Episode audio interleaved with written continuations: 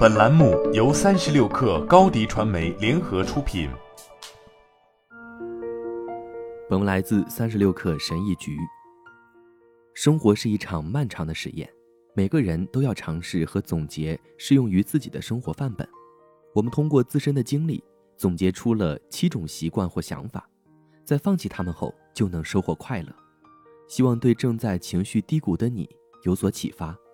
一、放弃与他人做比较。不难想象，放弃攀比是让自己更快乐的首要诀窍。有一点你可能没有发现：每当你在和他人做比较的时候，你就是在拿自己的短处与他人的长处做比较。我们很少比差，而总是和比自己优越的人比较。记住，人生是一场长跑，你只需和自己比较。二，放弃暴富的幻想，这一点听起来像是在教你躺平。我们经常被教育不要放弃，要塑造自我，追求事业发展、高薪资，在经济方面取得成功，这是我们的终极目标，不是吗？但事实上，我们之所以追求财富，是因为我们认为财富会使我们快乐。贫穷是不幸的根源，但财富未必就会获得快乐。三，停止抱怨。我的父亲总是会抱怨一切，除了他自己。我知道世界上有不少人都和他一样。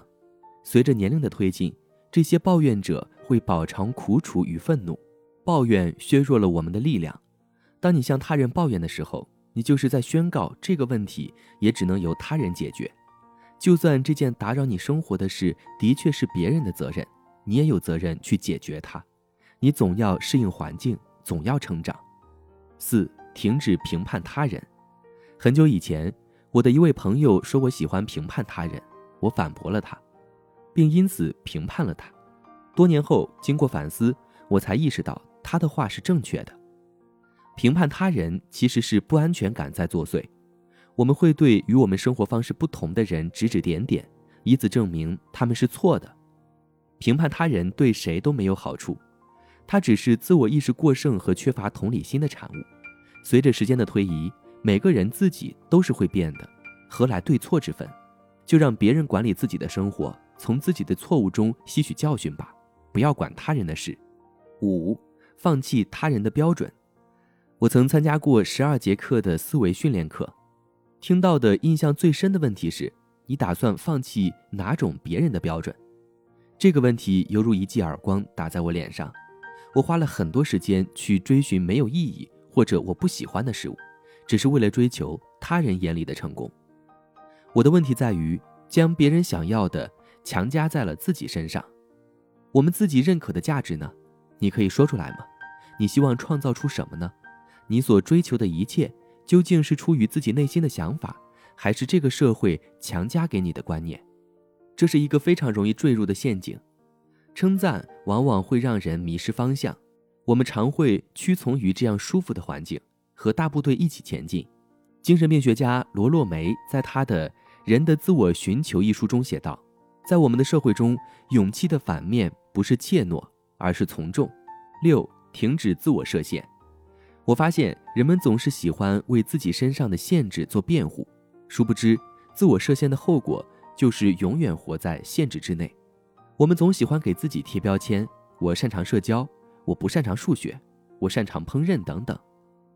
我们贴标签成瘾。事实上，每个人都不是标签的集合体。